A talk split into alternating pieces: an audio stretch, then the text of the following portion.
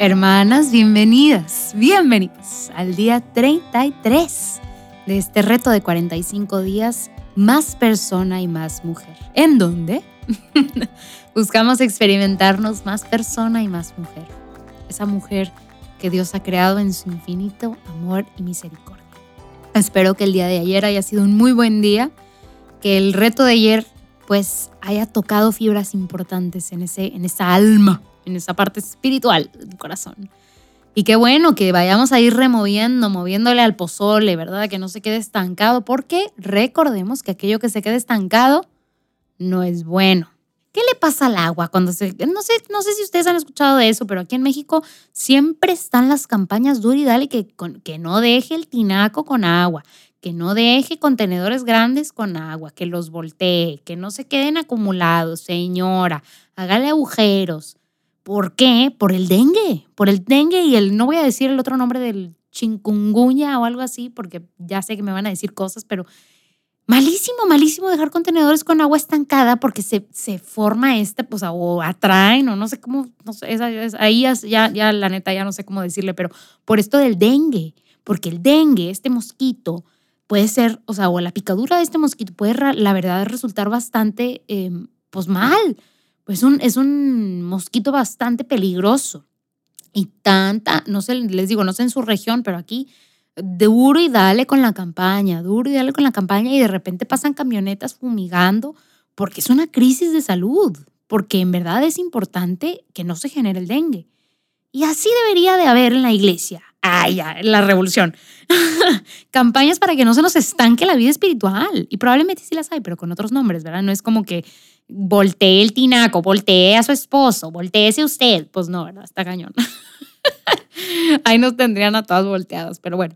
Debería de haber así también campañas para que no nos estanquemos, porque se, se va a formular el tipo de dengue que se formule. O sea, algo va a pasar. Les digo, no es bueno que nos quedemos estancadas porque Cristo ha, y Dios ha pensado en esta vida con movimiento, ¿verdad? Él no habla de aquí permanecerán en la tierra eternamente, no, inclusive nuestra estadía aquí es pasajera. este tiempo se te va a acabar, entonces es importante pues movernos, movernos y darle y seguirle y activarnos. Si nos quedamos estancadas, no estamos haciendo lo que debemos hacer. Si estamos muy cómodas, no estamos haciendo lo que debemos hacer. Porque la vida del cristiano y la vida de la mujer cristiana no es una vida cómoda. Es una vida en movimiento, es una vida en acción. Inclusive las monjitas que están en claustro o los hermanos religiosos que están en claustro no están estancados. Todo el día están en movimiento, están orando y por una cosa y por otra cosa y intercediendo por cosas distintas y por familias distintas y por hermanos distintos. No hacen la misma cosa todos los días. Y aunque tengan una rutina muy similar, no significa que estén estancados. Para nada. Les digo, la vida del cristiano es una vida en movimiento. Y entonces, ay, ya, ¿cómo conecto con el reto de hoy? No, sí, sí tiene conexión, no se me preocupen. Em, el reto de hoy es un reto padrísimo, porque hemos hablado de diferentes recursos que el Señor nos provee, porque sí, el que existan los podcasts es la voluntad de Dios. Ya les dije, no se mueve la hoja de un árbol si no es la voluntad de nuestro Señor. Entonces existen estos recursos porque así lo quiere Dios, sobre todo estos recursos católicos.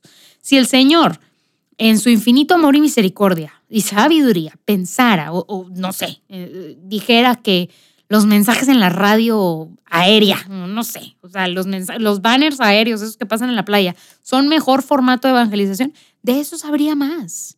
Pero no, por algún motivo, razón o circunstancia, nuestro Dios pensó en esto, en los podcasts, y por eso existen, porque es su voluntad. Y así lo es también la palabra. Así lo es también la Sagrada Escritura.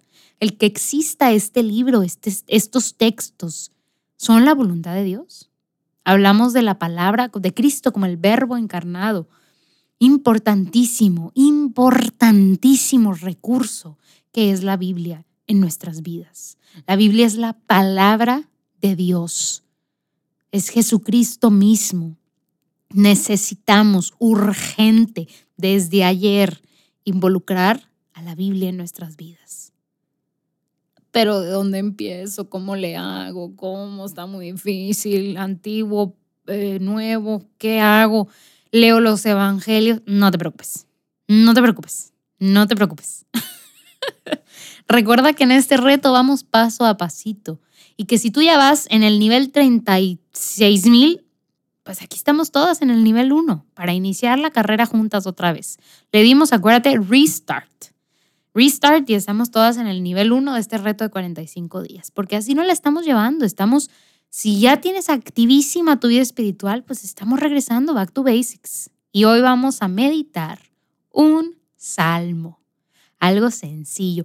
No que los salmos sean sencillos, porque la neta hay de todo.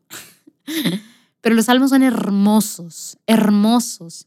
Y creo yo que son esta parte de la Biblia que están en movimiento.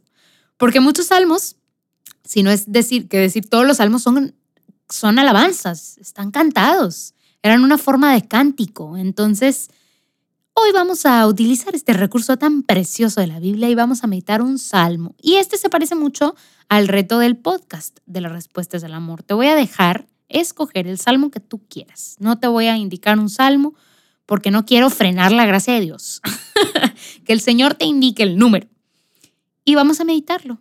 Vamos a meditarlo y cómo se medita un salmo. Vamos a leerlo verso por verso, despacio, una vez. Lo vamos a leer otra vez. Y vamos a pedirle al Señor que nos explique lo que acabamos de leer, que nos dé luz a través de lo que acabamos de leer. Sencillo.